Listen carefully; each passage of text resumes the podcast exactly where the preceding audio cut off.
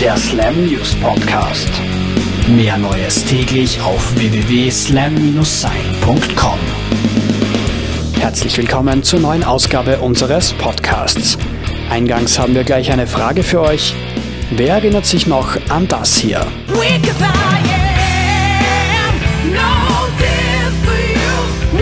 Es ist schon lange her, 13 Jahre um genau zu sein.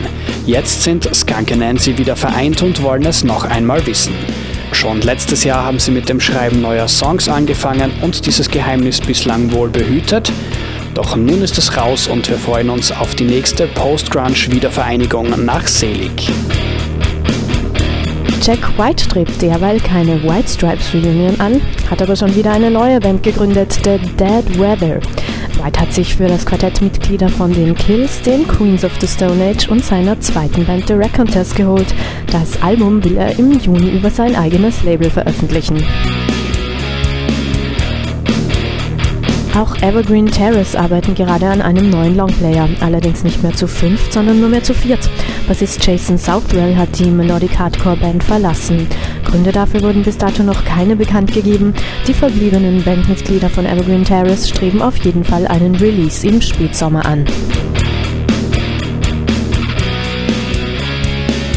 Bei Darkest Hour sind noch alle Mitglieder im Boot, zumindest haben wir nichts Gegenteiliges gehört und es geht voran mit dem neuen Album. Seit einer Woche ist die Metalcore-Band in einem Studio in Baltimore fleißig am Songschreiben. Im April und Mai ziehen sie dann live durch Europa. Die neue Platte mit dem Titel The Eternal Return soll dann im Juni erscheinen.